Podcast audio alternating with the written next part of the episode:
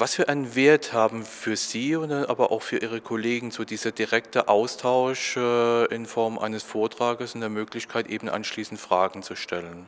Vielleicht auch im Vergleich zu anderen Arbeitsmethoden wie eben zum Beispiel Literaturstudium.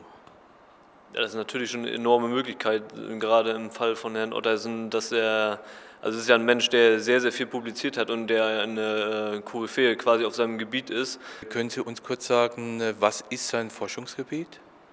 Sein Forschungsgebiet sind äh, im Speziellen Wasserkanäle in astrozytären Zellen im Gehirn. Seine Hypothese ist im Prinzip, dass diese Wasserkanäle, die an äh, Astrozyten im Gehirn untersucht, dass die einen äh, wesentlichen Beitrag dazu haben, zu der Entstehung von verschiedenen Krankheiten, wie zum Beispiel Hirnschlag oder Ödem im Gehirn, dass das also dazu enorm beiträgt. Was war jetzt neu, was Sie heute hier gehört haben?